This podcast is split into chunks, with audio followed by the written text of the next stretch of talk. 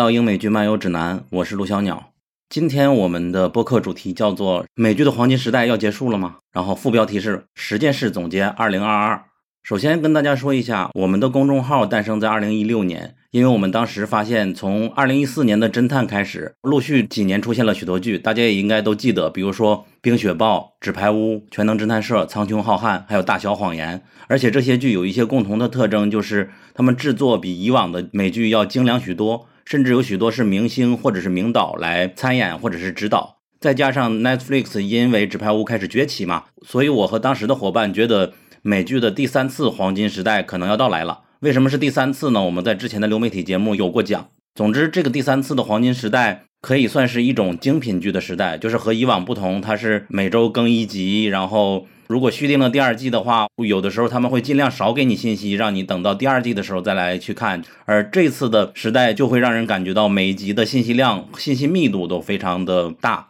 所以说就和以往有很大的不同。于是我们就开了一个公众号，每年来跟大家推荐有什么样的好看的剧。因为当时我们觉得，就是剧荒的时代已经不存在了，存在的只是你不知道那么多剧里边该看什么。然后。这个想法在后边实际上也得到了一个印证嘛，也是因为认识了吉尔伯老师，也就是吉尔伯在看剧公众号的那个主理人，看了他的美剧工业书的那篇文章，说从二零一九年开始，FX 每年都会统计一下过去出品的美剧的数量嘛，尤其是到流媒体的时代，每年的剧集的数量都是飞速增长的。然后 FX 管这个叫做电视的极盛期 （Peak TV），然后这里边预示着二零二二年将到达顶峰。然后我们也看到了，今年一月份他们已经统计出来了一个结果，就是二零二二年的美剧一共有五百九十九部之多。不过这个极盛时代也已经到头了，就是根据这个报告预示着，从二零二三年开始，这个数据将要下降，也就是说，我们所说的第三次美剧黄金时代可能要开始结束了啊！到底为什么下降呢？以及之前有哪些预兆呢？这就是我们今天这期节目可能要聊到的一些主要的内容。但是我觉得跟听众们，比如说我不是一个很研究美剧行业的人来说的话，大家可能比较直观的能了解到，就是我们今年初有好几部剧被砍了，比如说 Netflix 寄予厚望的《一八九九》，还有《阴谋办公室》《万神殿》这些剧都有很多的粉丝，但是最终都被砍了，以及之前被砍掉的《雪国列车》，还有 HBO Max 取消了《泰坦：末日巡逻队》，以及无论尼尔盖曼怎样呼吁让睡魔能够重启。但是最终他们也迟迟没有给一个答复，直到最近一段时间，他才宣布续订了一定的集数，而不是续订第二季。还有一个需要提及的就是去年比较火的一个叫《风骚女子》的剧，它曾经遭遇过取消，后来又在呼声中复活的一个事件。所以说，我们都可以看到，现在英美剧的这些平台对美剧的预算都已经越来越精打细算了，而不像之前那样的去大笔投入去占领各种的市场。所以，我们把二零二三年当做一个分界线。本期节目也就来和大家一起来看看二零二二年到底发生了什么，并且看今年以后会发生什么。然后到底和谁来聊这期节目呢？坦白讲，我是一个很浅层的美剧观众，一般就只看什么剧好不好看，以及如何去讨论这些剧。所以今天我们请来了比较适合来聊这个事情的两位嘉宾，一个就是我们之前有过好几期节目的伟杰，他人在北美嘛，对美国流媒体是如数家珍的，也一直关注流媒体的动向，还有他们的财报。我们之前的流媒体系列节目，他也是我们的主要的输出者。大家好，我是伟杰，很高兴又回来了。前天。嗯，还有一个评论说伟杰什么时候能够上下一期节目，我们还能看到吗？另外一位嘉宾就是上边提到的美剧工业报告书的作者，也就是公众号吉尔伯在看剧的作者吉尔伯老师。大家好，我是吉尔伯。嗯，实际吉尔伯老师在前几期节目的那个喜剧盘点里边已经有过出现，因为他是一个很资深的剧迷，和我们一样都是看了这么多年剧的。我们一般来说这种类型的嘉宾过来的话，都会给他进行一定拷问。下面就和他进入一个比较快速的问答环节，准备好了吗？嗯，准备好了。第一个问题就是你的启蒙剧，也就是你的第一部美剧是什么？呃，精装律师，因为当时是在嗯高考完的时候，然后他刚好开播，我就是第一次有了呃追剧的习惯，是因为那部剧集。这是哪年的事情了？已经？二零一一年。OK，然后你看的次数最多的英美剧是哪部？嗯，办公室美版的，就是 Steve Carell 的那个。哦，那也是伟杰很喜欢的一部剧了。那你看的烂剧多吗？觉得最烂的是哪一部？烂剧应该挺多的，尤其之前有一段时间，就是和图钉一样给每一个剧集写速评嘛。然后那个时候就看到很多很烂的剧，然后就应该算作工伤吧。我最近印象比较深的一个烂剧，应该是 Netflix 的那个，嗯，《百事达记事》，就是 Blockbusters 那个喜剧，很失望。对。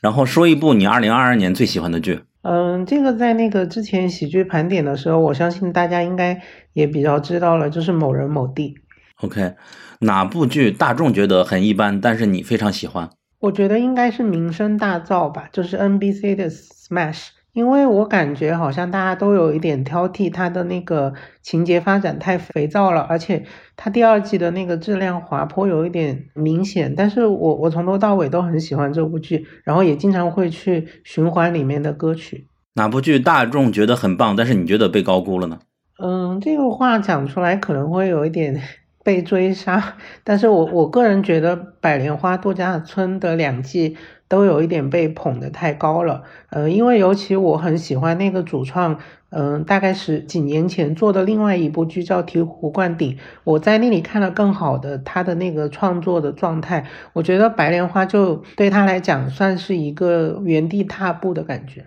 OK，你会按周追剧吗？还是等全部出完了一起看？要看具体是什么剧，比如说像喜欢的喜剧，我就希望能够每一周看。但是如果说像是一些呃限定剧，我就会嗯集中放在一起看。那你最长连续刷过的剧是多久？从几点到几点？有印象吗？我觉得应该是当时留学出国第一年的时候，我们的课堂生活不算太繁忙，所以那个时候。只要是遇到那种放假的时间，然后就会喜欢窝在屋里看剧。我记得，呃，最长的一次是看那个《绝望的主妇》，我当时应该是 三天三夜。然后，当然我中间可能有睡着，但是那个屏幕应该一直都都在放。那给你触动最大的剧是哪一部？办公室吧。那你最喜欢的美剧里边的男性角色是谁？当然就是 Michael Scott，办公室的男主角。啊，女性角色呢？公园与游戏里面的 Leslie Lope。OK，上面大家应该对吉尔伯老师有一定的了解了。我觉得我可以补充一个，为什么我们今天请他来呢？是因为我们今天的聊天的内容主要是以他的那个美剧工业报告书为框架的。我就好奇吉尔伯老师是怎么开始对美剧感兴趣，并且开始做研究的呢？因为感觉这也是需要一个门槛，本来只是一个观众嘛，和我们一样，然后怎么去想要去输出去了解他呢？嗯，最先是二零一一年就因为那个金装律师，然后开始追剧。我当时特别想知道这个剧就是为什么它有续订一说，然后为什么他会呃有人担心他取消，然后就开始了解背后的原因。刚好当时是豆瓣那个时候还有一个美剧通讯社是嗯陀螺凡达可老师做的，然后然后那个时候就加入他们给他们翻译一些资讯。嗯，可慢慢就觉得说大家好像都在做嗯新闻的翻译。我觉得我自己可以试着去准备一些特别的文章，然后让美剧通讯社可以和其他的呃网站，然后其他的内容方形成一个区别，所以就渐渐想到说去做一些工业类的，然后科普向的东西。哦，好，伟杰，你对以上话题有什么想要补充的吗？或者想提问的吗？哦，就有点好奇，吉尔伯之前是在哪里留学啊？嗯，澳大利亚。哦，我就挺好奇，为什么就是美版的《The Office》会对你就是影响那么深？就你最早是怎么接触到那部剧的？哦，是因为我很喜欢 Steve Carell，呃，因为是最先是电影嘛，后面才知道他演了这个电视剧。其实我我看的时候，Office 已经要到最后两季，就是快剧终的时候了嘛。然后重新倒回去看，我我就觉得我很喜欢这个故事。哦，因为我知道美版的 The Office 它刚播出来的时候，其实在美国的评价并不是很好，它反而是播出了几季之后才发现，哎，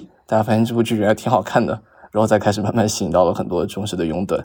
嗯，好了，那以上的铺垫的环节结束，我们接下来就进入正式内容。从二零二二年的几件大事来看，英美剧的黄金时代是如何走向这个分界线的。首先，第一个环节就是想请两位分别给你们眼中的二零二二，甚至可以牵扯一下更早的时间，给这个英美剧做一些回顾。虽然说我们这工业报告书全是看美国的工业了，但是也可以把英剧包含在内。这次请伟杰先说。啊，就是二零二二年，我觉得总体来说最大的印象就是 The Party's Over，就是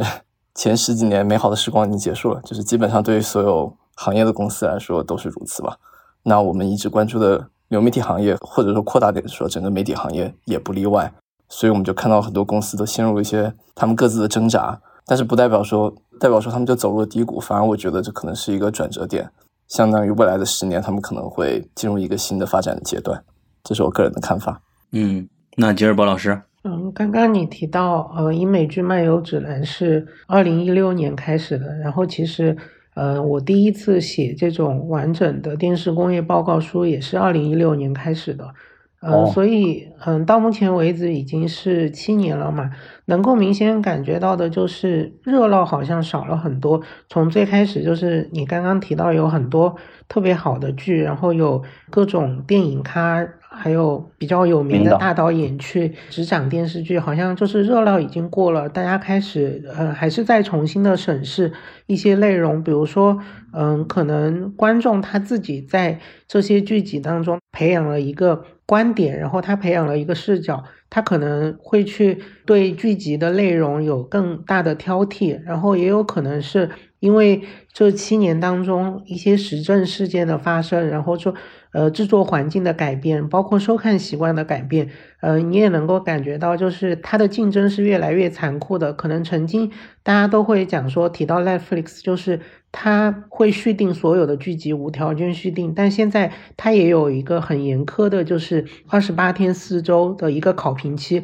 如果成绩不好，可能在下一个月就会被领到取消或者是嗯续订的一个结果吧。所以感觉就是。这些年的内容制作开始变得越发的呃严格，然后变得越发的残酷。嗯，就像刚才伟杰说的，Party is over，但是他觉得是进入下一个阶段。我不知道你是怎么看的，我感觉也有可能哎，就是这几年个人的观感就是量很多，但是垃圾也很多嘛。就比如网飞的许多剧，我们去年的年终盘点里边排名前二十，甚至没有几部是他的，但是它量真的很高。这是有点像泡沫的感觉，但是未来这十年可能他们更加注重精品剧的制作呢。我不知道这是不是也算是一种好事。刚刚伟杰提到的这个是有可能的。然后当然你看，像现在我之前有看到 Peacock 在今年一月份的时候，他规定了一个计划，就是说他希望接下来可以逐渐减少某一部分内容的制作，然后转向那种很大型的一个事件剧。或者是高质量的喜剧，他自己提出了一个发展的策略。当然，我不我不知道最终他们能不能够达成这个愿景，但是可能就是这几年的变化，我我觉得应该会让流媒体呃清晰的认识到他们的观众需要什么，然后他们做什么选择才会是性价比比较高的。我觉得他们会慢慢认清吧，可能。嗯，呃，我刚刚说，我觉得这不代表他们会走入低谷，会进入一个发展的新阶段，主要是因为你如果看整个大的消费者他们消费的趋势的话，我觉得有几个大的方向是在未来很多年我们可以确定是会发生的。基本上，第一是大家对娱乐需求不会减少，只会增加，区别在于大家是在 TikTok 上面去娱乐，还是说去看一个更长时间的电影和电视节目来娱乐，或者是玩游戏来娱乐。但是不管怎么样，整体娱乐需求是会增加的。第二就是流媒体它的需求，无论在美国还是在全世界，还是在稳步上升。嗯，想想我们在应该是一两年前第一次录呃那个流媒体行业历史嗯盘点的节目的时候，当时在美国 streaming 就是流媒体它的观看市场在整体的电影电视节目观看市场里面还不到百分之三十，在最新的一次报告里面已经到百分之三十八了。嗯而且你要考虑到去年是一个对于流媒体行业发展来说相对比较缓慢、不那么顺利的一点，但是还是在两年时间内涨到了百分之三十八，所以它是在缓慢但是稳定的从传统的电视里不停把他们的份额给拿走。所以你这样子看的话，既然大家整体的消费习惯这个方向是不会改变，那只会意味着需求在那里。问题是在于这些内容的提供者，他们要提供怎么样的内容来保证自己在现在高利率或者是说经济没有以前那么好的情况下，能够继续生存下去，同时满足这些新的需求。好的，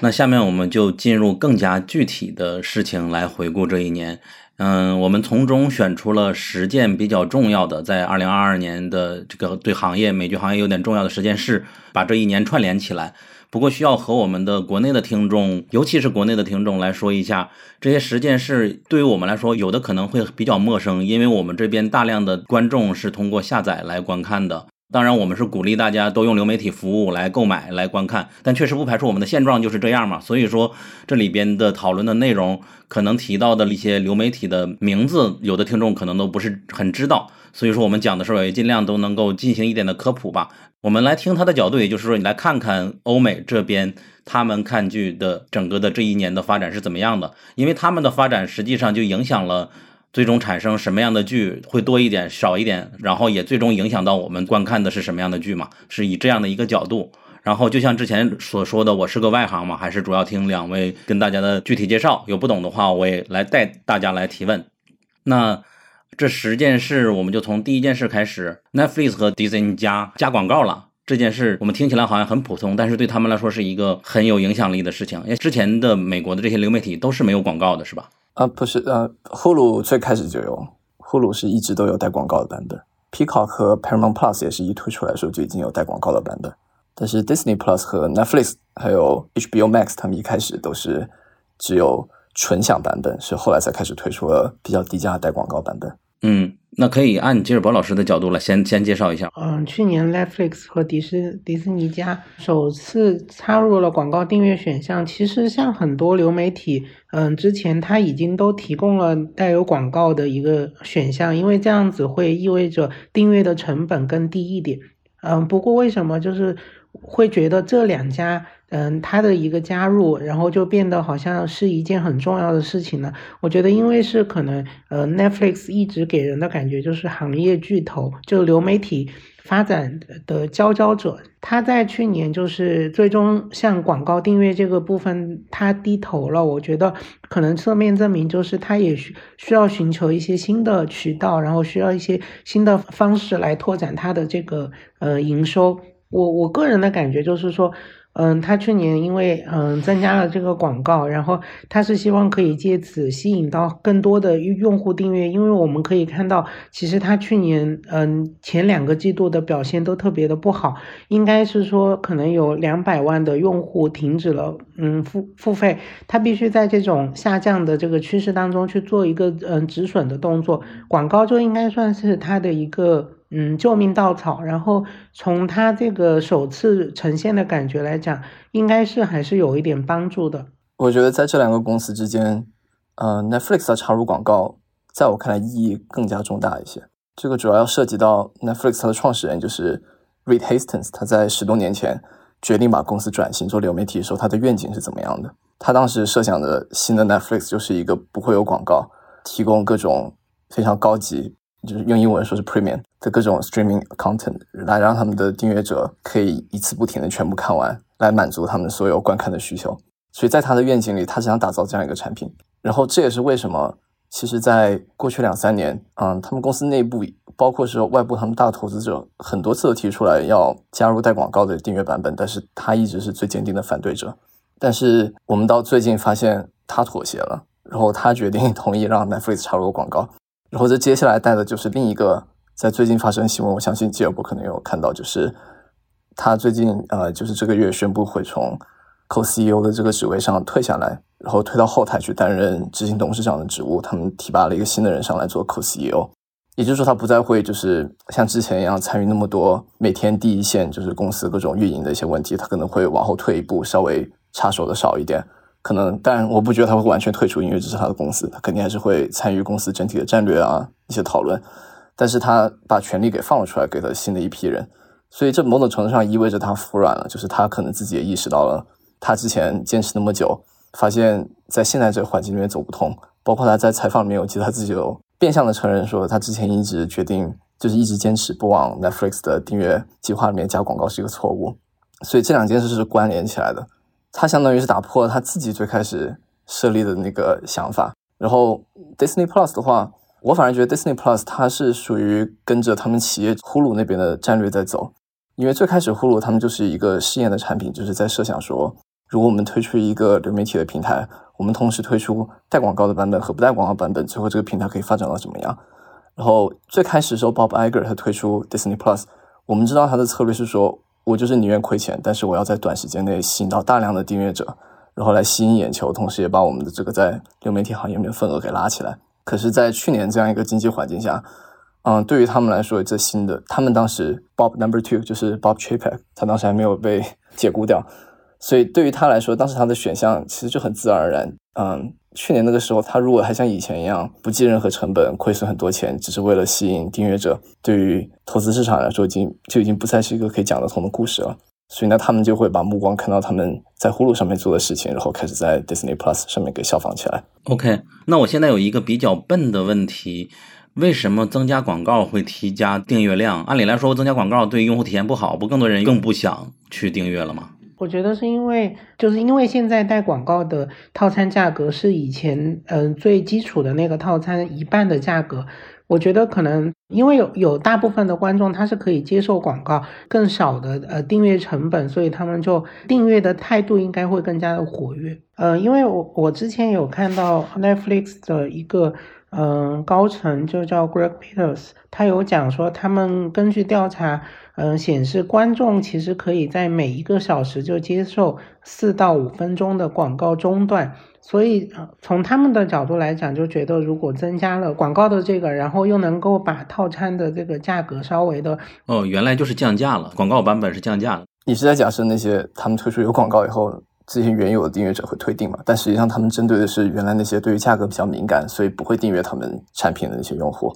另外，刚刚吉尔波提到 Greg Peters，他之前是。Netflix CEO，他就是最近被 Reed Hastings 提拔上来担任新的 Co-CEO 的人，所以大家从他对于广告的看法也可以看出来，为什么 Reed 会把他来决定提上来做 Co-CEO，因为你可以从各种蛛丝马迹里面判定，他肯定是过去他们公司内部想要大力推动带广告版本的订阅计划的一批人之一。去年他们最火的剧是《星期三》吗？还是别的吗？嗯，Dumber 也挺火的吧？具体哪个更火，我不是很清楚。然后他们之所以被迫去加广告，也是因为他们收入就不理想嘛。对了，后来不还是有一个传言说微软要收购 Netflix 吗？这个是纯是小道消息还是？那是一个纯小道消息。那为什么会传出来这种？我个人猜测最有可能发生事情是什么呢？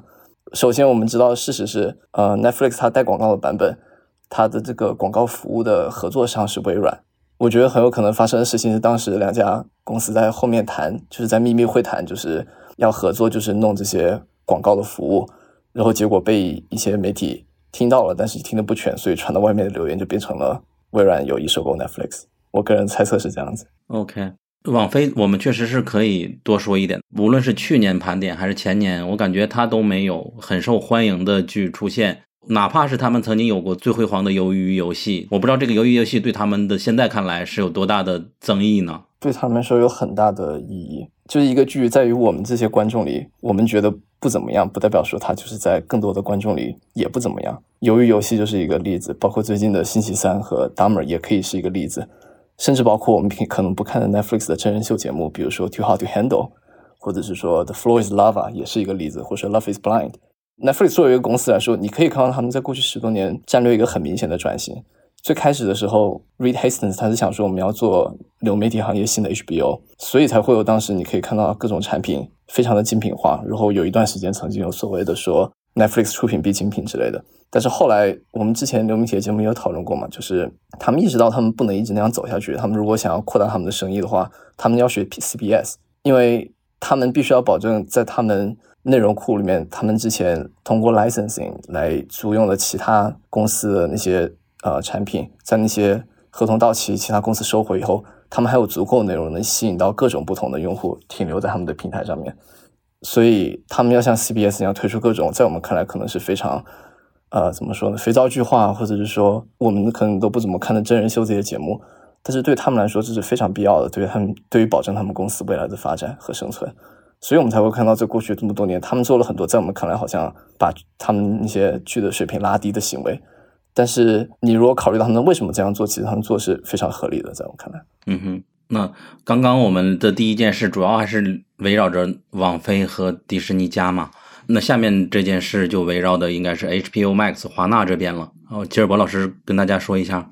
嗯，我相信大家其实去年可以从华纳和 Discovery 的重组当中看到，嗯，他们旗下的很多的嗯资产在进行调动，比如说像嗯 HBO Max，它的一个存在的意义就遭遇了挑战。呃，因为当时他在那个九月份的时候公布首个人事变动的时候，当时其实已经有百分之嗯十四左右的解雇，然后其后嗯我们就看到很多的剧集不停的在被下架，不停的被取消。我觉得可能在未来的话，HBO Max 这一个流媒体可能就会嗯就此消失，或者是它转型为另外一种形态。因为呃华纳和 Discovery 重组了过后，它就准备推动 Discovery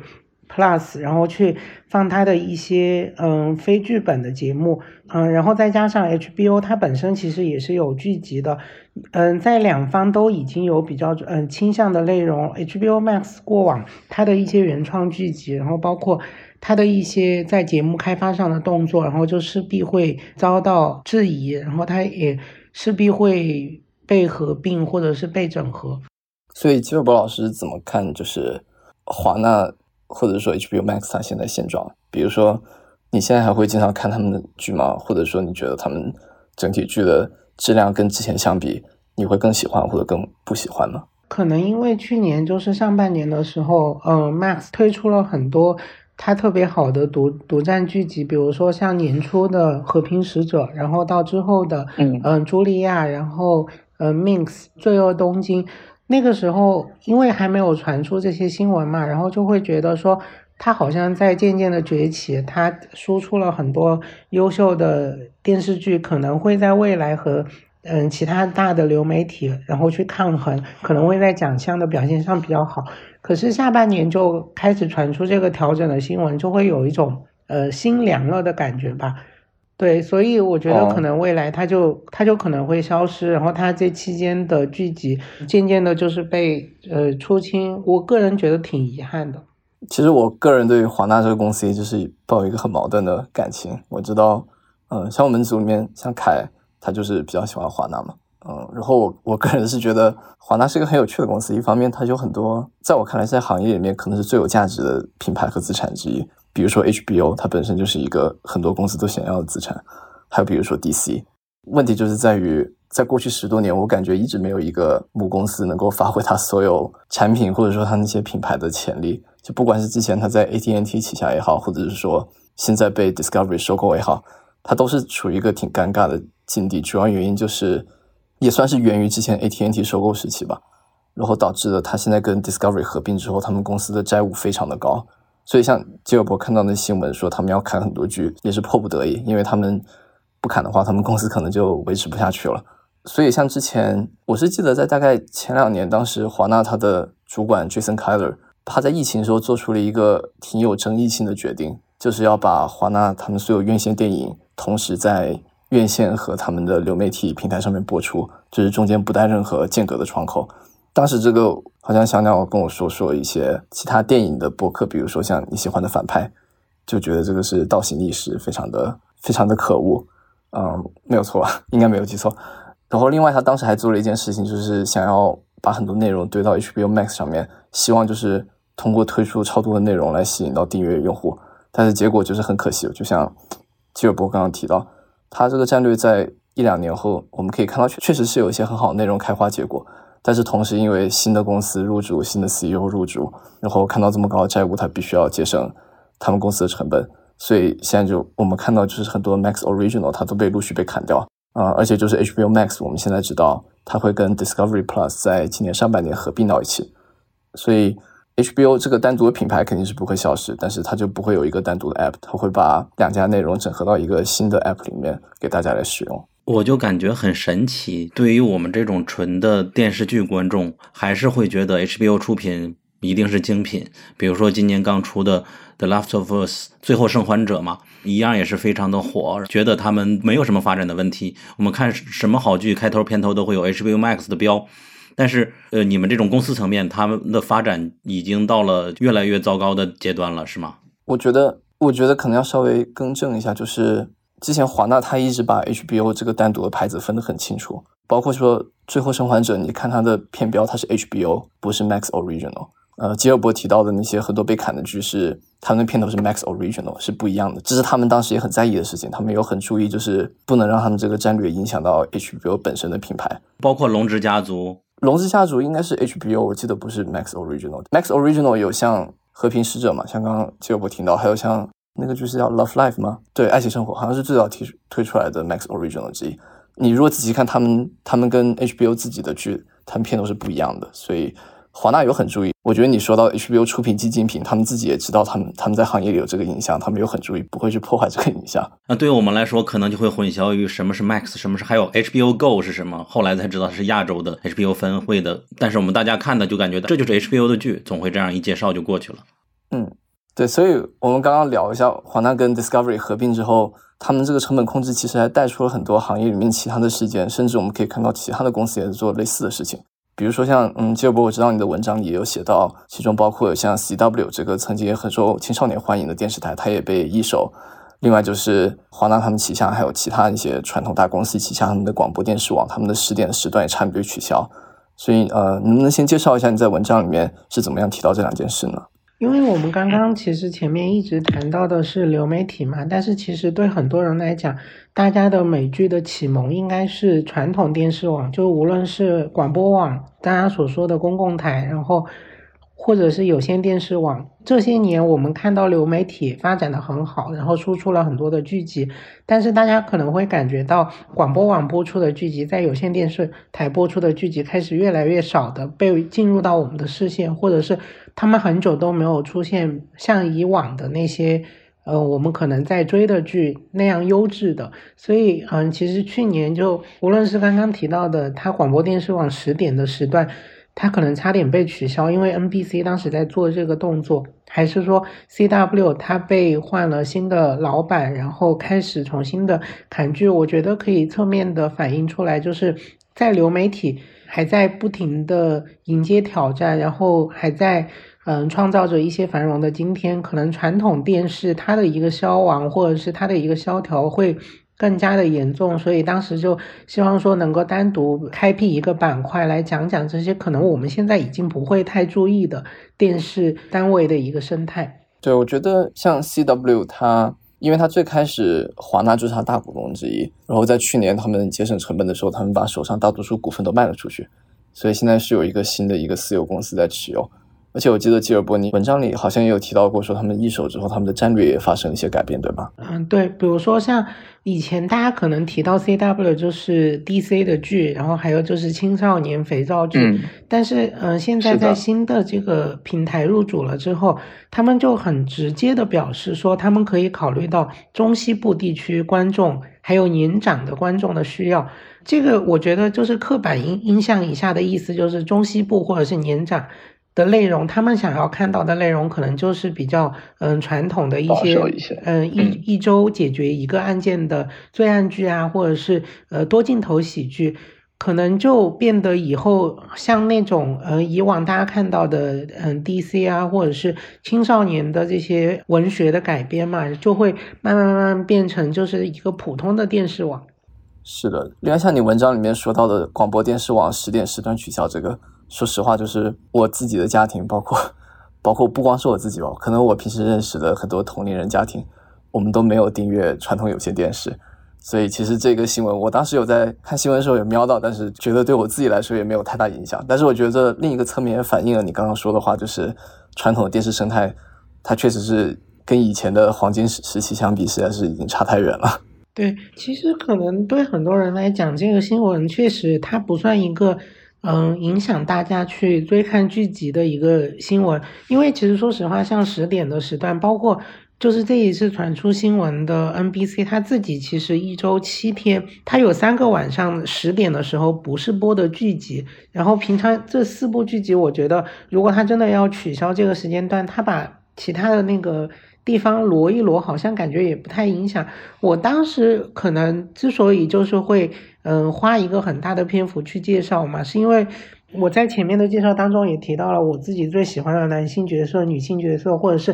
深刻的剧集都来自 NBC。然后 NBC 率先做了这个动作，我我自己心里是比较感慨，因为我觉得过往 NBC 给我带来了很多好的剧集嘛，然后他突然现在。他说他可能要直接取消一个小时，我觉得这种感觉就好像是最开始读到 TVB，他们其实 TVB 很早之前是有三线剧集加处境喜剧，可是也是因为近年来 TVB 的表现不太好，他就慢慢慢慢缩减成两部剧集，然后加处境喜剧，所以。我就会觉得好像有一种好的时光过去了的感觉吧，所以当时就呃介绍了这个。不过很幸运的就是他最后这件事情是最终没有去发生的嘛，就现在还是会保留他现在的这个节目排播的方式。不过在未来的话，它还是迟早的事情。嗯，我觉得对于 NBC 这个新闻来说，另一方面可能也是因为 Comcast 他们的整个母公司会把更多的资源想到。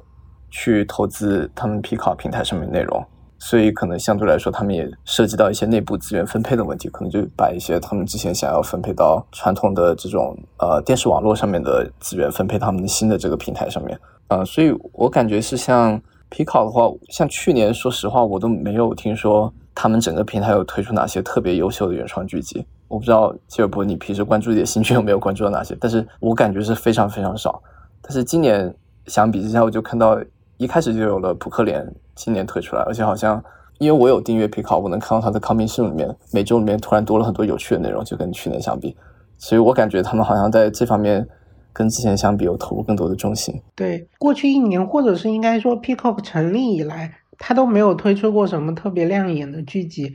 可能原因就在于，就像前面你提到的，就是说，嗯，他在整个集团做一个资源的分配的时候，他自己可能没有摸索出一个很清晰的定位或者是发展战略，大家感觉就是匆匆忙忙的 Peacock 就推出了，可是推出了之后呢，他选择的这些节目就会给人一种感觉，就是他没有做过广泛的调研，然后就推出，他只是不停的就是去翻炒他旗下的一些。IP 的再开发，比如说完美音调的剧集，或者是老剧的重拍嘛，就给人感觉就是很不真诚。但是你呃，刚刚无论是扑克脸背后是利刃出鞘的导演，然后还有包括接下来 Peacock 有嗯四月份有戴维斯夫人，然后那个嗯主创是当年守望城市的那个嗯 Damon 嘛，所以我就觉得他可能渐渐的他自己明白自己想要什么，然后去合作一些新鲜的力量，可能就会有更好的节目。关于皮卡，我插一句，那个《太空堡垒卡拉蒂加》的重启版不是也是在这里吗？他们还有后续吗？是不是一直没有？对，目目前没有看到任何。我好久没有听到新闻了。然后关于我，我再把这个视角拉回到我们普通观众一点，因为我们对 CW 的印象，可能还都是 DC 的那些剧。我们都是从绿箭侠、闪电侠那一波起来的嘛。就是我觉得我是过渡到了又看到这种新剧的阶段，但是有许多的老观众他们是没有的。然后我有一个可能是刻板印象的，我不知道美国的 CW 观众知道是什么人，但是国内的我可能是他们大多数真的是只看那些 DC 的剧，但是这个时代的剧反而看的不是很多。我不知道我对这个观众的描绘是准的吗？应该有很多问题吧。嗯，在美国主要就是青少年群体看 CW 比较多，他们的剧很多题材也都是挖准了这个群体去开发的。嗯，包括《末日巡逻队》也是 DC 新出的剧嘛，也是。是 HBO Max，它是要完结了，寿终正寝了，可喜可贺。然后 CW 是马桶台的意思，这是哪一年开始的？还是一直就这么叫？记得我二零一一年开始，嗯，做那些新闻的时候吧，我是看到有一些，嗯，剧迷就已经开始这么说了。但是我那个时候没有特别大的感觉，我觉得他们可能意思就是觉得说 C W 的剧集挺粗制滥造的感觉吧，因为那些剧可能就千篇一律，我也不知道，就是但当时确实就很多人觉得他的剧就是太过于成本可能比较低劣吧，有呈现的感觉。我还以为是大家把 C W 换成 W C，所以叫马桶他他取名的原因是因为这个，但是深层一点的原因应该是我刚刚提到的那个。好像香港的电视台是 TVB 还是什么台，也叫马桶台。马桶台就是内地也有啊，就是湖南也被称为马桶嘛。但我觉得大家意思可能就只是说这个台的节目的发展什么的，可能质量上比较。比较低一点，对，嗯，对，我觉得刚刚跟华纳相关的话题聊的差不多了吧，嗯，那接下来我觉得在我看来吧，算是在经济不好的环境下可以理解各个媒体公司很自然而然会做的一个行为，就是他们会将更多的保压在各家自己有的 IP 上面。所以我知道，像基尔伯尼的文章里面应该有提到，像迪士尼啊，还有华纳，还有像 Apple TV，他们但他们都有一些各自的动作。嗯，对我们其实，嗯，刚刚讲的都是从流媒体方面，然后从平台方面去切入。但是我接下来提到这个是想说，是和剧集有关系的。我们可能会越来越觉得，去年是有很多与 IP 相关的电视剧在推出。比如说，我印象特别深的就是，嗯，去年八月到九月的那个时候，当时是同时有《龙之家族》，然后有《指环王》，有《安多》，《女浩克》也是这个时候。呃，也就是说，背后的几大品牌，漫威，然后指环王，还有星战，其实都推出了最新的作品嘛。我的感觉就是，好像去年这些剧集特别的明显，特别的多，反而你回想到其他的剧集，对比这些 IP 上的剧集，好像就少了一些。嗯，那个永生宇宙算是 IP 剧，也算对。永生宇宙是哪个？夜访吸血鬼和梅菲尔女巫。哦，对对，那个也是，对对对，那个好像是那个台自己的 IP。对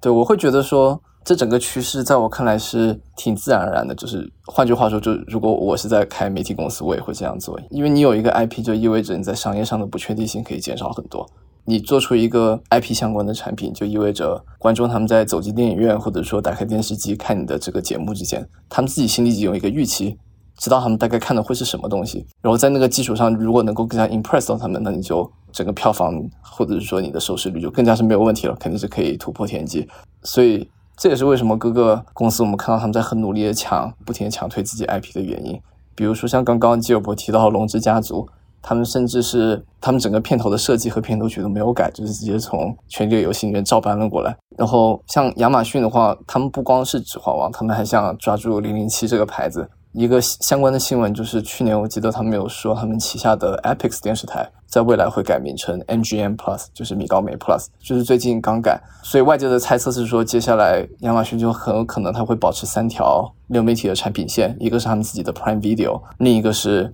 他们 IMDB 旗下的 Freevee，就是一个免费但是用广告来支持的服务，另一个就是他们现在新的这个米高梅 Plus。大家猜测可能就会专注推出一些跟米高梅相关的一些 IP 的影视作品，比如说詹姆斯邦德，包括去年的 Apple TV 的基地也都算是加入了这个竞争当中吧，也算是吧。因为如果他未来绕着那个开衍生剧之类的话，吉尔伯写的就是 MonsterVerse 怪物宇宙，是哥斯拉以后也会进来吗？对，有一部那个剧集已经被预定了，就是哥斯拉大战金刚的衍生剧已经在拍了。不过我我挺好奇的，就是这些不同的流媒体，他们都是呃抢一个 IP。我我不知道你们有没有感觉到，就是 Netflix，因为它是在去年三月份的时候和漫威嗯，他把他以前的那些剧集都就时间到期了，然后都到了迪士尼家，就是杰西卡琼斯，然后铁拳、陆克凯奇、夜魔侠这些剧集。我我就感觉好像就是 Netflix，它其实之前也有很多的 IP，比如说《生化危机》，但是并不成功。然后它也做过《古墓丽影》的动画，然后《速度与激情》的动画。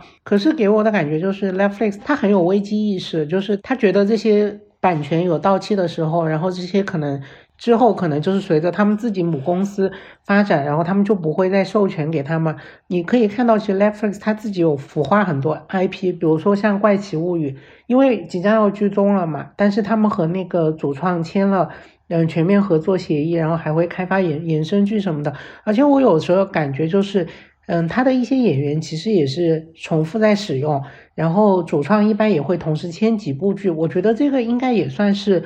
很另类的一种 IP 的一个培养方式吧，就是当大家都在改编，它反而自己在孵化。是的，嗯，我先稍微更正一下，就是他跟迪士尼的那个漫威的合约不是到期了，是迪士尼花钱把它买了回去。主要是迪士尼那边的考虑，他们想要尽快把漫威那些作品收回来，放到自己家平台上。所以他们是付了一笔钱，提前买断了合同。当时 Netflix 它其实那个季度的财报里面有爆出这么一笔，就是突然之间的收入。再回到你刚刚说的，就是 Netflix 算是不得已而为之，必须要这样做吧。一方面，我觉得我确实很佩服这个公司是一个很有进取心、很有远见的公司，他们一直在朝着自己一个长期的愿景在不停的努力。然后另一方面，他们的先天优势跟其他传统的媒体公司比，其实要小很多，因为他们没有自己的一个已经建立起来的 IP。我同意你说，就他们有尝试孵化很多 IP，但是很多都不成功。怪奇物语可能是他们从进入流媒体行业到现在孵化出来最成功的一个 IP，而且可以预见，他们肯定不会甘心在这个剧集结束以后就再也不碰这个 IP。我们肯定会看到各种不停的衍生剧在未来推出来。另外，包括像猎魔人也算是 Netflix 当时买下了这个影视改编权，然后也在不停的尝试想要把它捧起来的一个 IP 之一吧。这些都是他们在做的一些例子。所以未来能发展到怎么样，那我们就只能继续看了。我觉得最理想的情况是，他们孵化出一些一些新的，就是他们独有，然后在观众之间很受欢迎的 IP，然后接下来他们在拓展自己的业务，把这些 IP 发展到游戏、线下商品，甚至未来自己的游乐园里面。然后，但是如果不成功的话，那他们在未来可能会比较挣扎。我好奇的是，由于游戏已经过去好久了，为什么还没有继续去推第二季什么的？他第二季已经确定在拍了吧？是在拍，就是比较慢嘛。他还有一个综艺嘛，其实也算是这个架构之下的延伸。对的，他们他们旗下其实挺多挺受欢迎的综艺节目的。感觉星期三也算是可以培养的一个 IP。说实话，星期三不太清楚，因为亚当斯一家本身的 IP 好像不全在 Netflix 手上。嗯，所以我不是很清楚他在那一边最后能怎么做。对，但是说到 IP，我觉得其实还有个比 Netflix 更另类的，就是我们可以看到派拉蒙，他甚至都不是把一个产品作为 IP，他是把一个制作人来当做 IP 在推，也就是 Taylor Sheridan。吉尔伯的文章里，我记得有提到，花挺长篇幅讲他的一些作品和他相关的一些事态。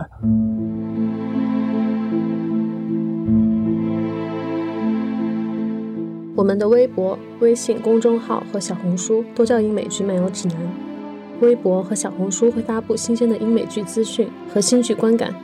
微信公众号则只会推荐我们认为非常好看的剧。另外，我们还有播客听众群。可以在公众号后台回复 Killing TV 找到入口，K I L L I N G T V。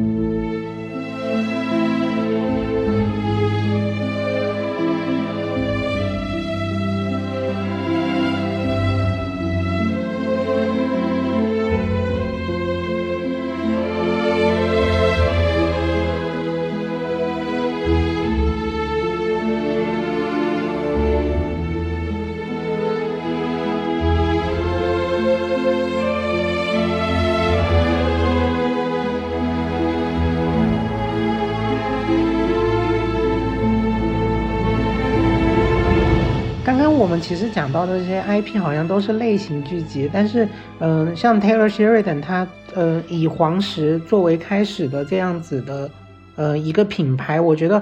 嗯，在去年就是特别的成功。除了就是黄石本身的收视又刷新了收视记录，然后也第一次获得了金球奖的提名的肯定。去年，嗯，在 Taylor 手上的剧，嗯，像塔尔萨之王，然后金士顿市长，然后。呃一九二三、一八八三一八八三，然后都成功的推出了嘛。啊，未来还有六六六六。对，我就想说，其实这个也很特别，因为我们是看到一个作者，他完全的就是让一个可能没有什么法宝在手上的一个流媒体，然后最终最终出来。其实最开始黄石是 Paramount Network，就是一个有线电视，可是因为派拉蒙他自己后面也有。搞流媒体嘛，然后又转嫁到这上面，然后现在就变成他在负责很多很多的剧集，然后专门对这两个平台。嗯，我最大的好奇是，喜欢黄石整个这个谢里丹这个宇宙的观众是比较单一的吗？就我肯定也是喜欢之一，但是我在想，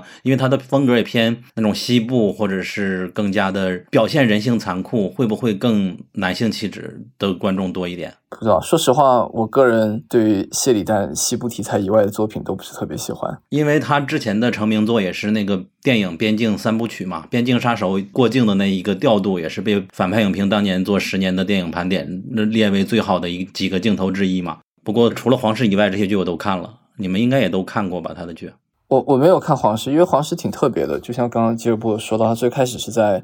派拉蒙自己的有线电视台上播出，但是后来，嗯，他把在北美的流媒体的放映权卖给了 Comcast，放在了 Peacock 上面播出。结果他后来自己推出自己的流媒体平台 Paramount Plus 的时候，反而不能在平台上面给他的订阅者看到《黄石》这部剧。所以我们感觉 Paramount 最近他在做的事情就是疯狂的催谢里丹拍各种黄石的衍生剧，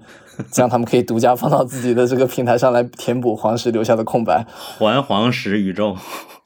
嗯，我我不知道伟杰怎么看这个说法，就是，嗯，去年其实有人在说 Taylor 他的成功，包括黄石整个宇宙、整个品牌的成功，是因为，嗯，所谓的沉默的大多数人和红州，就是非常实证意味浓烈的一个提法。我记得他当时其实有出来反驳这个说法，就是说他的观众并不是大家想象的什么中西部啊、保守派这些。你你觉得，因为你你在美国嘛，你有对这个方面有什么直观的感受吗？就是比如说。喜欢看黄石，或者是比较受用于他品品牌的这个观众，会不会真的是有一些不一样？呃，你刚刚说到的那个讨论，就是我也我也在这边也有听到，我也有听过一些不同人 在讨论这个话题。我个人的感觉是，因为黄石我没有看，但是像一八八三和一九二三，我能理解为什么会有这样的一些想法出现，因为它里面的一些内容确实是会让人联想到啊，怎么说呢？消失的白人主导文化呀，就是类似于这种的感想。所以可能就是有一些他的观众群体是抱有这样的心态在看这部剧，但是我个人感觉对这个没有特别强烈了，因为我看到他两部西部题材的剧，《一八八三》，那个是一部很纯粹的，就是西部特荒剧，从里面你看不出太大的政治意味。一九二三的话能看出一点点，但是就那样吧，本身我没有觉得特别的看好。然后我看一九二三有一个观感，包括一八八三也是有一个观感，就感觉谢里丹他本身也是试图想要去。迎合，我不知道这词是中性用法。女性观众就是，比如说《一九二三》里边，它确实描绘的关于印第安女性在修道院受到的那些遭遇，是我在别的影视剧没有看过的，可能我涉猎比较少了，非常的触目惊心。就是他对女性角色的刻画，可能不是先进的这种观点里边女性的刻画，但是确实是在刻画许多的坚韧的女强人的角色。然后我好奇你们怎么看？因为同样是把个人作为 IP，比如说塔岛，他做了好多喜剧，就比如说之前做那个美国恐怖故事系列的 Ryan Murphy，Ryan Murphy，就你们怎么看他们几个创剧人的区别呢？嗯，其实，嗯，刚刚你提到的就是 Taylor Sheridan 如何去处理女性角色、女性内容的问题。他自己接下来还会有一部完全是设置女性主角为中心的谍战剧吗？是不是叫《牧师》？对，《阿凡达》的女主和那个 Nicole Kidman 演的。然后我觉得可能他还是最终想要去拓宽一些他的观众吧。然后，嗯，刚刚提到的就是说对比。塔岛，然后对比 Ryan Murphy，然后包括 Shonda Rhimes 啊，然后 Chuck l o r r y 这些。这些主创，我觉得，嗯，他可能在二零二一年有一个访问，我觉得是，嗯，特别能够说明这个事情的，就是他说他自己其实对于制作电视剧没有太多的想法，然后也没有想到说一定要去学习怎么做，因为他不会去做预算的审核，也不会做任务的分解，他只是把它当成一个十个小时的电影，然后去把它们拍摄，然后那种所谓的编剧室、编剧团队。的做法，然后对他也不适用，因为至少说前面的几部剧集就是《黄石》，然后《金斯顿》和《幺八八三》都是他自己一个人独立完成的。我觉得对比，嗯，一些主创可能自己之后的团队啊、制作公司，其实呃有去分散，他可能就会。嗯，因为他自己负责了几乎所有的事情，他的那种个人特质会更加突出一点。好像塔导也是自己写的剧本，也没有那种团队的参与的样子。对，我觉得塔导他的风格也蛮鲜明的，尤其是他自己的幽默感。呃，Ryan Murphy 就是挺多作品里也能感觉到一点点相似的程度。然后 Taylor Sheridan 的话。就是我有点觉得他离开西部题材就有点不知道怎么写故事的感觉。就他两部非西部已经推出来的剧《金斯顿市长》和《塔尔萨之王》，我我个人都不是特别喜欢，就觉得整个故事就像是一个。把背景放到二十一世纪的武侠小说的这种感觉，就是你仔细想想，觉得很多地方说不通，甚至有点傻气。嗯，这里边就插一个金斯顿市长的那个黑色笑话嘛，就是他前一段时间不是因为雪橇的事情受伤住院嘛，然后金斯顿市长二的海报本来是他脸上有血迹的，但是后来更新了一版新的海报，脸上的血迹不见了，就好像一个美好的祝福一样。这个主要也是对演员的尊重，我觉得。毕竟演员在现实生活里是真的受伤了，你如果在海报里体现那么多伤，反而可能会被人觉得是不是在拿那个在炒炒作。嗯，我觉得这是他们哦，原来是这种口碑类的。对，我觉得是避免争议，还有就是还有就是替演员考虑才做的改变。嗯，然后《塔尔萨之王》你们是看完了的吗？我是看一集觉得有点太像过去的剧了，就没有继续看下去。这可能是唯一没有看的他的剧。基尔伯看了吗？我只看了一点。总体来说，你喜欢谢里丹吗？我其实是因为他的电影我才喜欢他的。我是因为他的那个《风和谷》和那个，哎，还有一部电影叫什么？我我是后面没有想到他做电视做这么多。我是感觉他前两年他还拍了一部电影是跟华纳合作的，是由安吉丽娜·朱莉演的，就好像是我有点忘了名字，好像是说那些希望我死的人，好像直译过来是这么叫。他演个护林员在。蒙太纳那边救一个小孩子故事，那个电影当时出来是口碑挺差的，我当时看完觉得挺一塌糊涂，有点难以理解 为什么就是请了他拍这样一个电影。所以当时我看完电影，可能就更加深了我个人的一个，我也不知道算是偏见还是怎么样，但是。就更加深了我一个印象，就好像他离开了西部这个题材，就不太懂怎么写故事。嗯，这时候好像应该把凯弄进来了，我估计他会比较喜欢。他给那个谢里丹专门开了一个群，你在公众号后台回复谢里丹就可以进入这个群。那节目出来以后，不是要被骂死了？对我们有许多的那种美剧的类型群嘛，有的是喜剧的，有的是科幻的，只有这种单独给一个人社群，还是凯给做出来的。哦，我觉得谢里丹这边好像聊的差不多了，接下来好像又要回到了。Netflix 和其他一些真人类的节目，我觉得去年我们还看到另外一个现象，就是有不少描绘跟现实世界里相关的一些题材的剧集陷入一些相关的争议。其中我们就知道有像 Netflix 的《王冠》，还有像 Hulu 的 Pam Tommy。我觉得基尔伯老师是不是可以往这方面介绍一下？因为我知道你文章里也同样有讲到。哦，刚刚提到就是说，去年有很多的剧集，它在处理真实人物和它呃虚构描绘之间，其实引起了一些争议。嗯，像《王冠》的话，是因为去年刚好是呃伊丽莎白二世去世嘛，她在九月八号去世，然后那个时候《王冠》是两个月后回归，十一月回归，所以大家就觉得说，嗯，随着就是他去世的这个事情，其实过往他积累的一些就是对这部剧集可能在刻画历史人物，然后。我们知道他最终也绕不过戴安娜的这个事件，就有一点渐渐渐渐的被放大，然后被呃发酵。我们可以看到，其实当时有很多人觉得说，呃，Netflix 应该就是更加呃明显的去展示，就是说他这一部剧集是嗯影视的一个表现。但是包括之后，他因为又和梅根还有哈利合作了纪录片节目，可能就是对于一些比较尊重王室的。观众来讲，他就觉得说他有一点被被冒犯到了。然后，当然，同样还有就是《帕姆与汤米》里面，嗯，女主角就是当时嗯照片泄露事件的主人公 Pamela Anderson，她其实她对于这个里面她的一个对她的一个描绘，她是非常不开心的。她最近为 Netflix 制作了一个记录节目，然后都在说她依然在等待着剧组的道歉。然后，包括我们知道，其实像当时男主角嗯 Sebastian。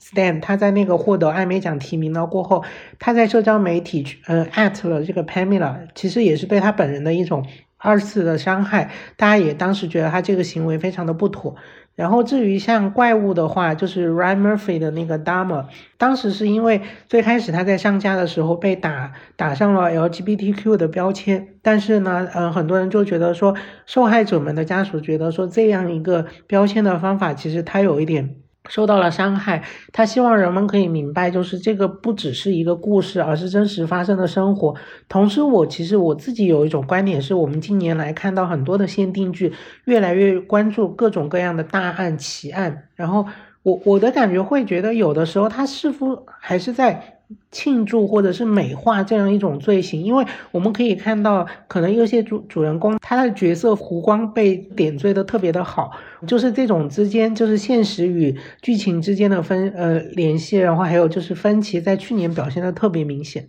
我觉得刚刚吉尔伯提到的几个例子，王冠我觉得可能是比较圆的一个，因为呃我印象中这不是去年才有的争议，好像之前就英国皇室他们的一些成员就已经有总是提出来一些。抗议就说他们的剧集不符合真实的历史，但是每一次 Netflix 那边王冠剧集的主创都要出来说，我们已经说的很清楚，我们就是一个 drama，我们不是一个 documentary。所以我觉得他相对来说在这三个里面可能是比较冤的一个，而且我是觉得在这三个里面，王冠这部剧可能是不管主创他怎么样标明说自己是一个虚构剧集，只要现实里面英国王室。或者是说支持往事的观众，他们不喜欢其中展现一些内容，他们仍然会发出这样的抱怨。我觉得这可能是不可避免的。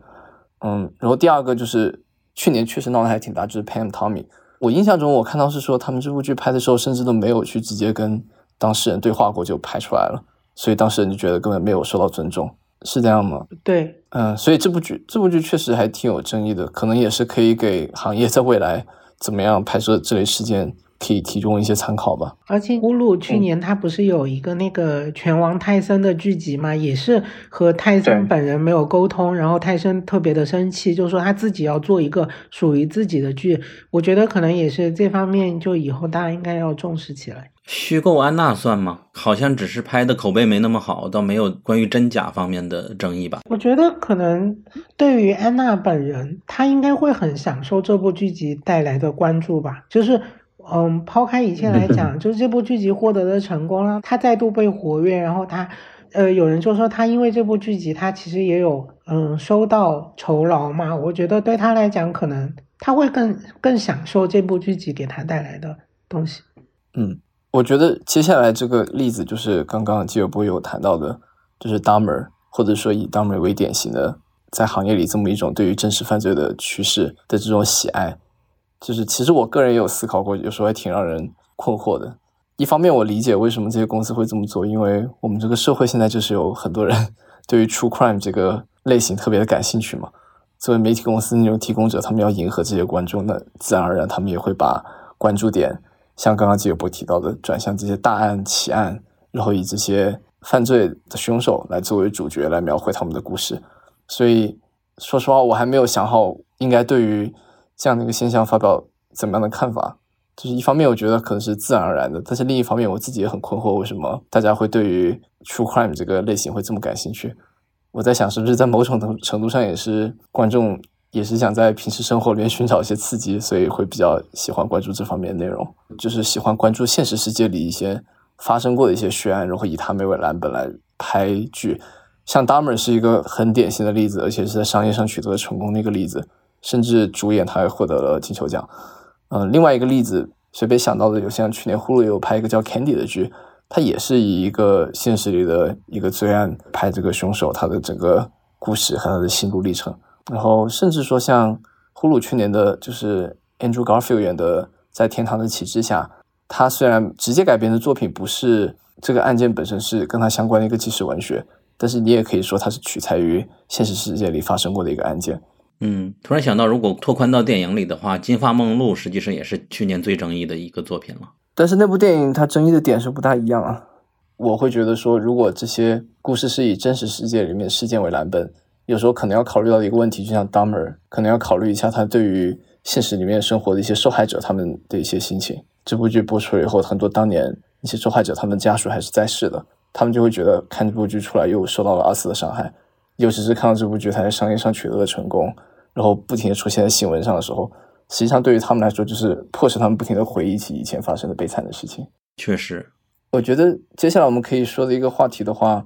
跟在节目最开始小鸟问到的问题是有点关联的，就是 关于流媒体行业的未来。我个人就像刚刚说，是非常的看好嘛。其中一个原因就是接下来我们会聊到这个事件，吉尔伯在他的文章里有提到，主要就是苹果他们自己流媒体推出的电影《监听女孩》，居然拿下了奥斯卡的最佳电影，算是先于 Netflix 创造了历史吧。对，Netflix 当年也是一度想要让自己的剧进艾美奖，好几年都没有进，后来也是被打破了。现在奥斯卡也进来了，是可以这么理解吗？嗯，但是 Netflix 它旗下电影还没有拿过奥斯卡最佳影片这个大奖。上一次流媒体试图拿奥斯卡的是那个爱尔兰人吗？罗马。嗯，我以为是罗马呀。爱尔兰人反正是一个太另类的项目了，感觉。而且刚刚其实他们去年就是电影上面取得了一个很突破性的成就，就是《监听女孩》。我相信大家对于他去年出产的原创剧集也有一个很大的感受，就是蛮多的。因为我记得之前在剧情剧盘点里面，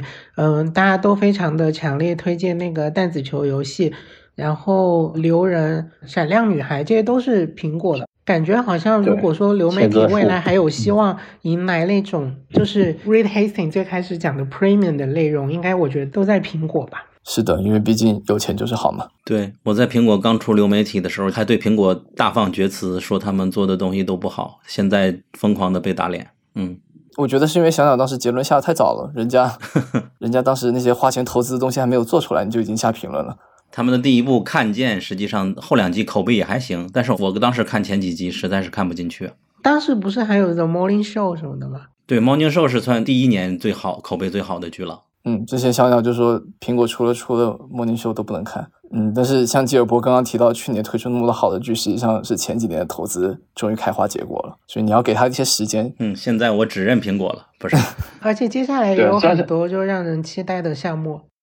像那个太平洋兄弟连那个团队做的《空战群英》，然后嗯，讲那个迪奥和香奈儿的那个传记剧《新风貌》嘛，都是他家的。对，我记得今就这个月，他不是还跟甜茶合作推出了一个宣传他们流媒体的广告嘛？在美国这里，在网上也引起了挺大轰动的。可是你会不会觉得他的节目太少了呀？嗯，因为之前我我买那个 iPad 什么的嘛，可以兑换。几个月嘛，那个时候我我其实没有很想要去主动的订阅它，我就觉得它内容太少了。呃，我觉得那时候是，但是我是感觉去年开始内容变得多起来。像你提到那几个剧，还有其他些你没有提到，我也有看，比如说像《托勒密最后的时光》，那个好像是 Samuel Jackson 演的吧，《人生切割术》也是去年的吧？对，也是去年的。没错，还有杀夫的那个剧，杀夫的剧《Bad Sister》，对，《Bad Sister》。哦。我是觉得去年开始，我能感觉他的节目比前跟前年比已经多了不少。但是我个人的感觉是，他们在各个档期之间的安排有点问题。我是感觉去年我用的体验是，经常有这么几个月，突然之间有超多我觉得很好很好看的剧，每周开始不停的推出来，然后接下来就进入一个很长很长的空窗期，每周推出来两个节目我都不感兴趣，然后就很长时间不用。然后今年的话。目前为止，我觉得他们的这个档期看起来还不错，好像比去年安排的更加充实、更加合理一些。所以我觉得这波你也可以关注一下，看看今年会不会会有更稳定的一些好剧的一些产出。因为我是有听到，就是过去这一年吧，就是大家都知道所有行业经济状况都不是特别好，嗯，但是在媒体这边一些说法是说，现在最愿意花钱的两个公司，一个是苹果，还有一个是亚马逊。所以在这种时候，他们这两家公司的现金优势就体现了出来。可能也是因为这个原因，我们可以看到苹果它可以在过去几年不停的投资，拿下各种大项目。所以在这两年，我们可以看到这些项目终于出现到我们观众的面前。而且我的感觉是，如果去年他们还有相对于其他公司投入更多的钱去产新项目的话，很有可能在未来两三年，我们还可以持续不断看到他们一些新的节目出现。苹果新希望，亚马逊没有太多剧本？还是他虽然说有钱。他也有投资不少剧，虽然我感觉好像媒体口碑上获得成功的剧，相比于苹果来说没有那么多。我个人感觉亚马逊 Prime Video 去年我印象最深的剧是《The English》，吉尔伯，不知道你看了没？Emily Blunt，但那个都算是国际合拍吧？对。哦，对，他跟好像是跟 BBC 合拍吧？还是感慨变化的太快了。前几年流媒体是完全登不上大雅之堂的，如今就达到了最佳影片。我觉得苹果一直这样发展下去，有点成为新的 HBO 的感觉。但是它的尺度要比 HBO 要差一个等级。那倒是，好像确实跟 HBO 比还是尺度要小一些。而且感觉苹果的节目都会流露出一种真善美的感觉。我我不知道，这不就是小鸟之前提过的吗？就是库克本人。你们看最近的剧也会吗？我觉得看《人生切割术》、对小鸟女孩坏姐妹什么的，就还没有这种。还有留人呢。对对啊，他们可能是直接的血腥暴力不会太多，但是也会相对深刻了一点了。我之前是觉得他连深刻都做不到。早期的剧确实我同意，我也没有什么印象特别深的剧。那好，苹果我觉得可能是未来唯一没有受这个衰败危机影响的流媒体之一了。对，可能是少数几个。我觉得接下来就可以讲另一个极端，就是有不少公司相反就遇到了很多财务的危机，像比如我们刚刚提到的华纳已经稍微说过了。接下来说到的应该没有记错，就是行尸走肉的母公司 AMC，对吧？吉尔伯。AMC 的财务的问题，我记得最开始是从去年下半年开始说，呃，然后那个时候他们就说他们可能有超过四亿美元的内容制作预算的缩减，然后也会裁员。嗯，可是是到今年的月初，我们才就是慢慢看到它最终的一个决定，就是当时比如说像呃六十一街和月球天堂，他们其实是已经被续订了，然后就被取消了。还有就是黑色孤儿女主的那个新剧，也是在制作了一点的时候就被叫停。然后还有就是大家比较熟悉的万神殿，也是本来会有第二季，然后就被取消。还有包括像去年，我记得他们的内容总监有讲说，他觉得他们旗下太多的剧了，所以就是必须去进行一个成本的节省。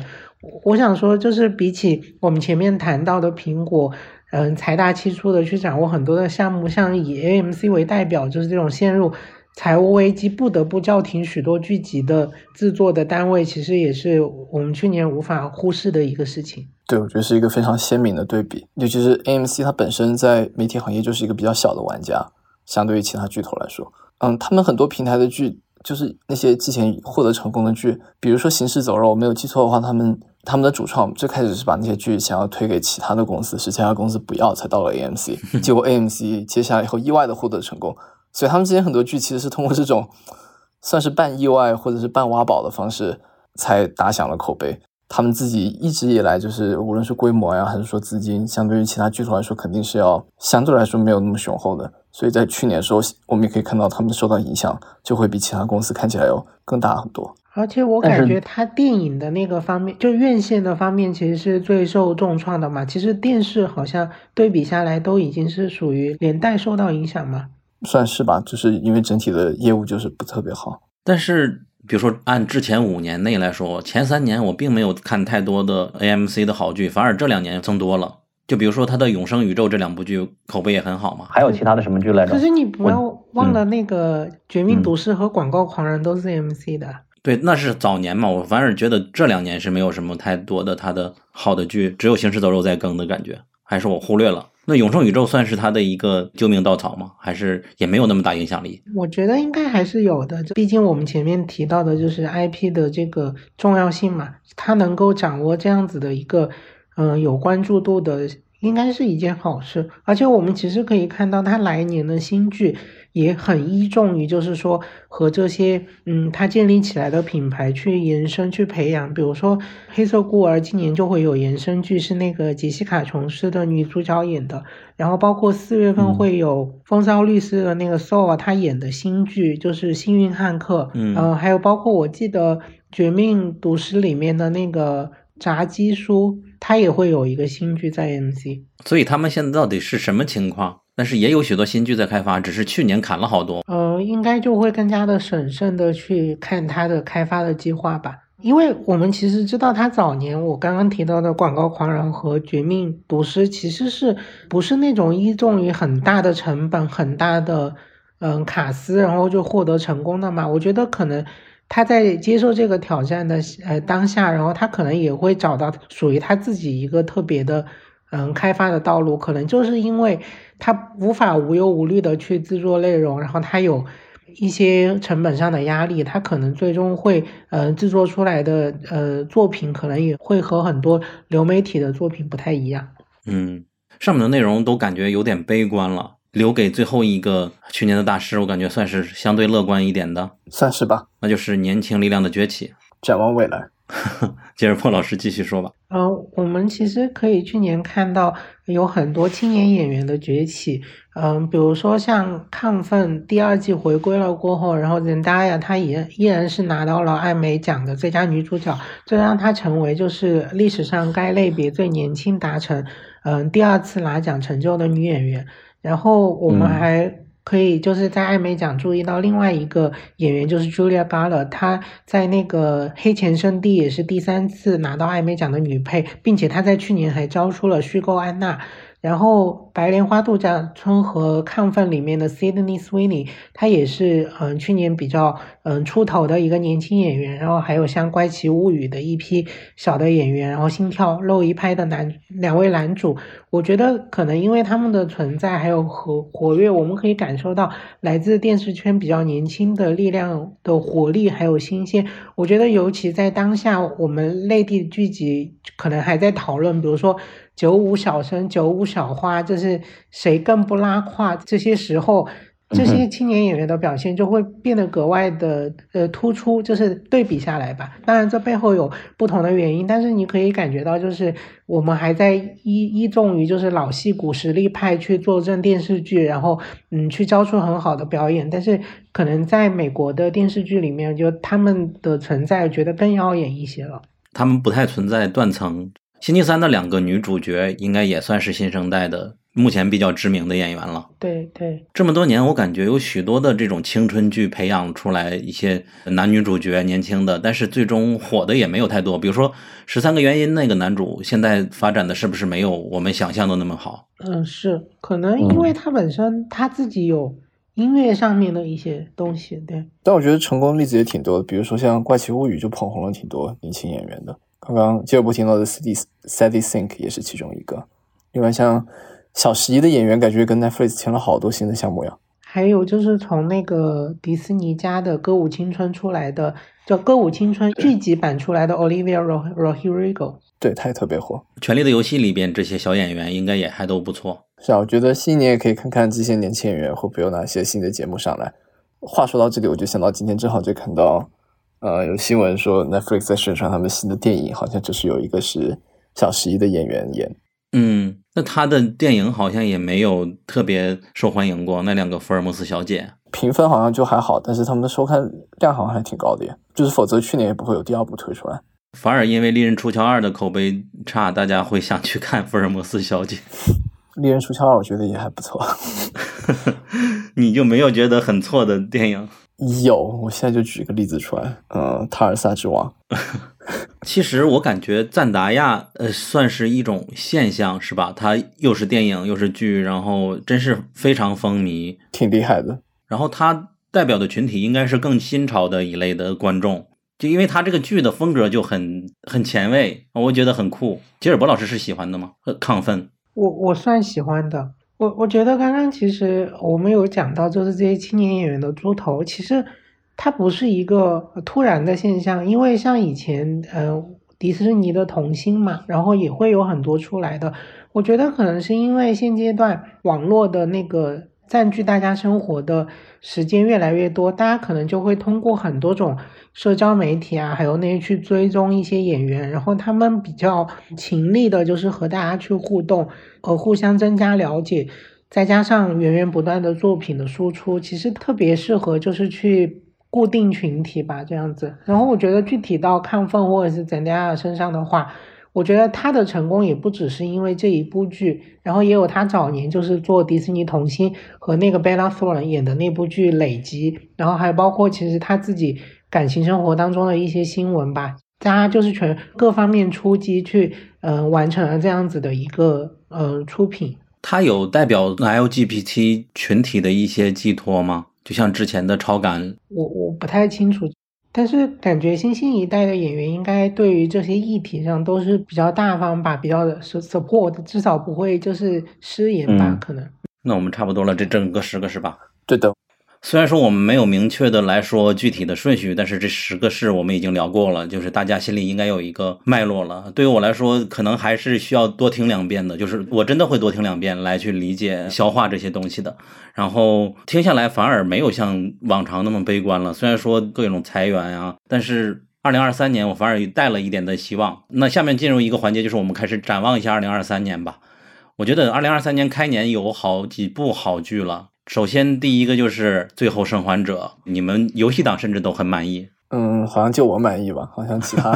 其他这个，其其他的就不是很。总之，从这个话头开始，伟杰，你先展望一下吧。哦，我觉得今年除了《最后生还者》，像最近出《扑克脸》，看起来质量也非常的好。对，《扑克脸》我已经看了四集了，也很喜欢。另外，苹果其实看到它的一些接下来要出的一些电影和电视，比如说像《花月杀手》，我好早之前就已经加到了。我自己的 watch list 里面，然后今年终于有消息要推出来了。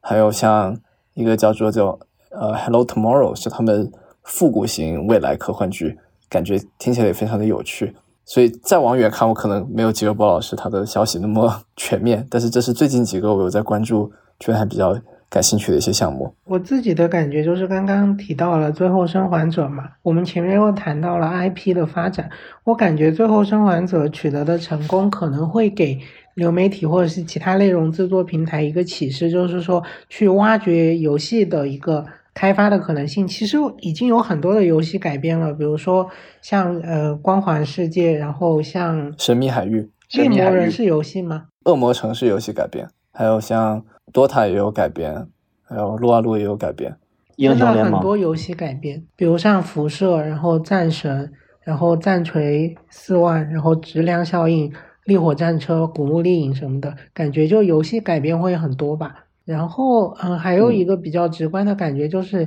演电视剧的电影演员更多了。就是虽然他已经，我们已经就是觉得不奇怪这件事情了，但是之前有看到斯嘉丽·约翰逊，然后罗伯特·德德尼罗。然后杰克·吉伦哈尔，还有就是小罗伯特·唐尼，他们都有新剧要开嘛？我觉得刚刚吉尔伯提到的那个游戏改编的趋势，我个人也是一直来非常赞同。我觉得在我的设想里面，未来就是呃，影视和游戏之间的交融会越来越多。呃，你刚才你说的那个斯嘉丽·约翰逊、小罗伯特·唐尼他们的剧都是哪一个平台的？之前没有了解。斯嘉丽·约翰逊是和亚马逊合作的，名字叫做《正当防卫》（Just Cause）。然后这个其实一九九五年的时候已经是肖恩·康纳利演的，演了电影。这一次是把当时的，因为他当时其实才十岁嘛，他他在片中演的是他的女儿 Katie。其实他自己和这个小说，然后和这个 IP 有一些很私人的联系。嗯，这一次的话，他就是把里面的男主角进行了一个性转，然后他演一个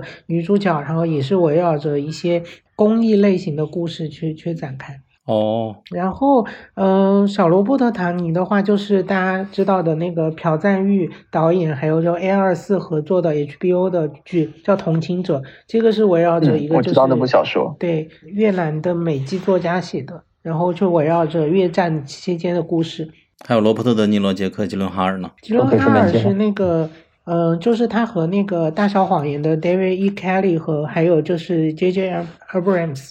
合作了一个这限定剧叫《无罪的罪人》（Presume Innocent），然后这个也是当时其实 Harrison Ford 演的一个电影，这一次也是重新改编成一个电视剧。原来都是这个套路。嗯，德尼罗是有两部电视剧在开发嘛，一个是和那个毒枭的主创有一个呃 Netflix 的限定剧，说他可能会在里面演一个总统，就是前总统。另外一个是犯罪题材的，但是目前来说只是有传到这个消息，但还没有实质性的进展。我觉得无论如何，他最终会来演。嗯，另外一个话题就是今年可能会完结的一些剧了。嗯，刚才提到的《王冠》，还有《使女的故事》，然后《麦瑟尔夫人》、《Ted Lasso》、《Never Have Ever》，然后《我的天才女友》，这些都是吉尔伯老师来罗列的一些剧集。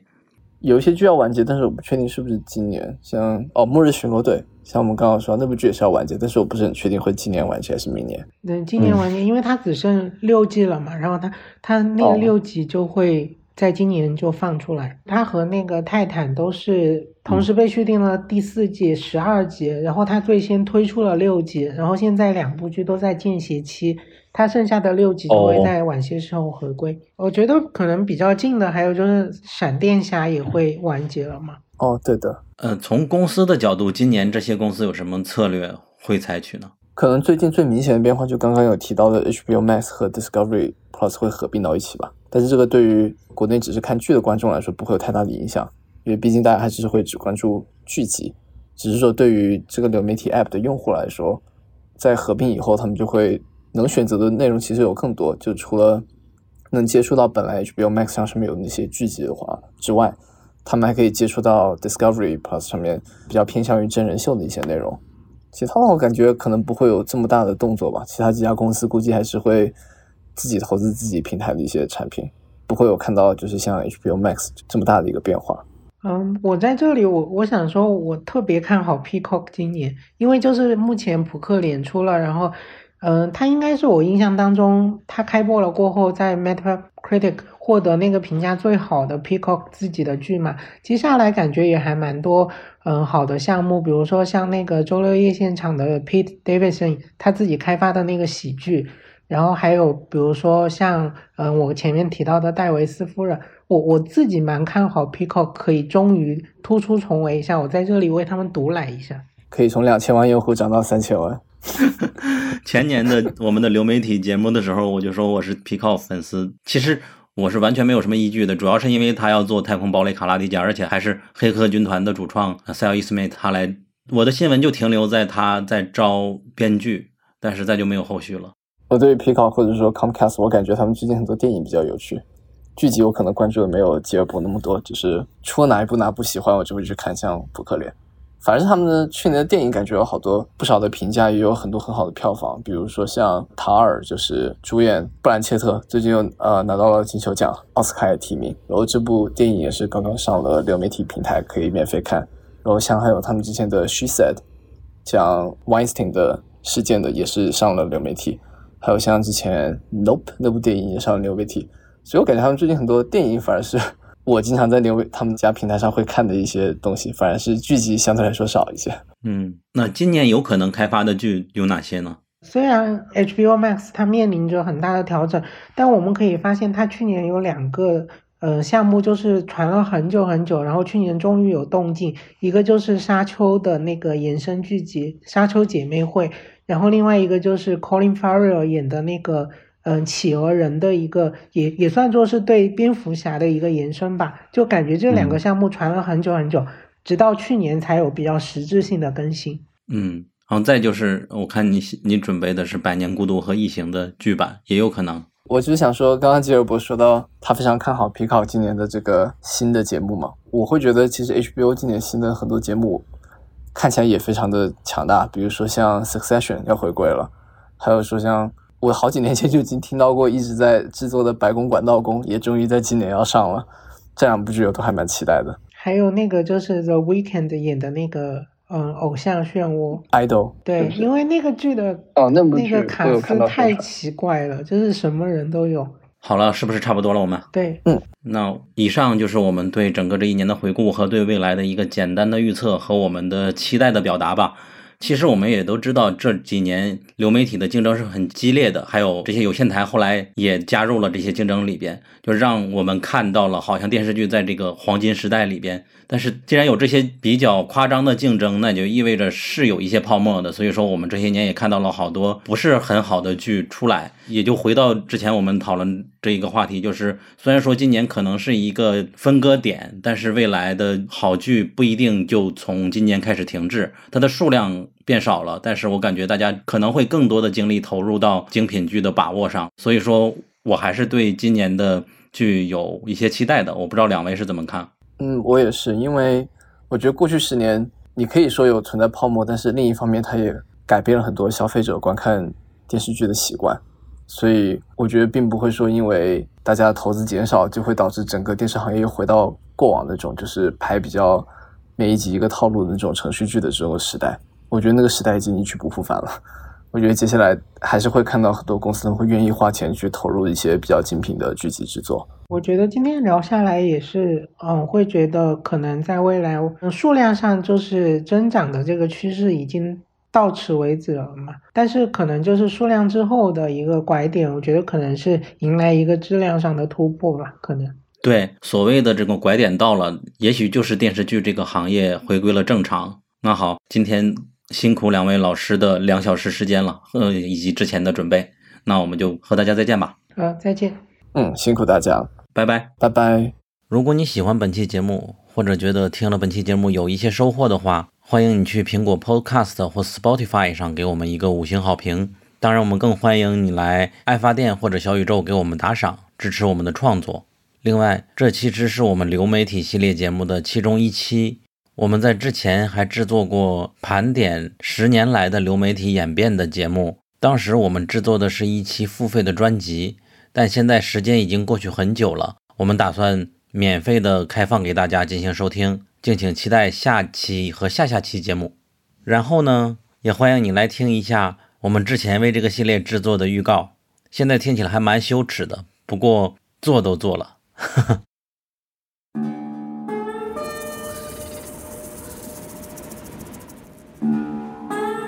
我是迪士尼吹，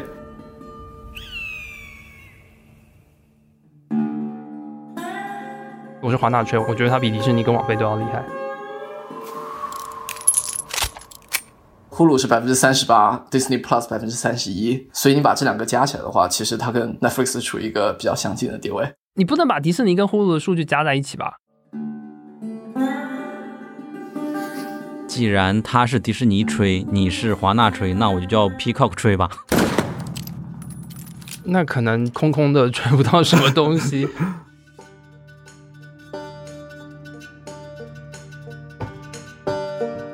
欢迎来到英美剧漫游指南，我是陆小鸟。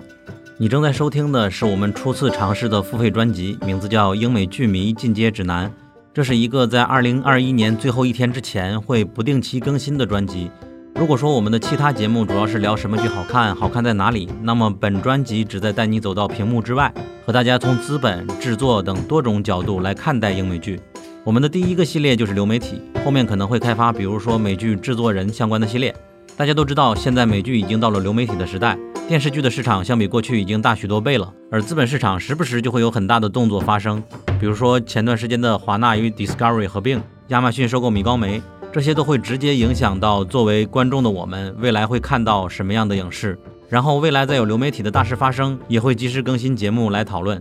大家好，我是伟杰，我本身用流媒体比较多，而且对这个行业比较感兴趣，对于他们的新闻还有他们的一些发展，平时也会有一些留心。Hello，大家好，我是凯。我其实也是看下载美剧才入门的。呃，最近一两年开始订阅了几个付费的媒体，然后目前同时有在订的，除了网飞、HBO Go，还有苹果 TV。我们家是除了 Peacock 和 Paramount Plus、Discovery Plus，其他几家大的服务都有订阅。伟杰基本上现在是全平台订阅，有点太多了吧？他订阅的这个钱可以捐助十个山村的孩子。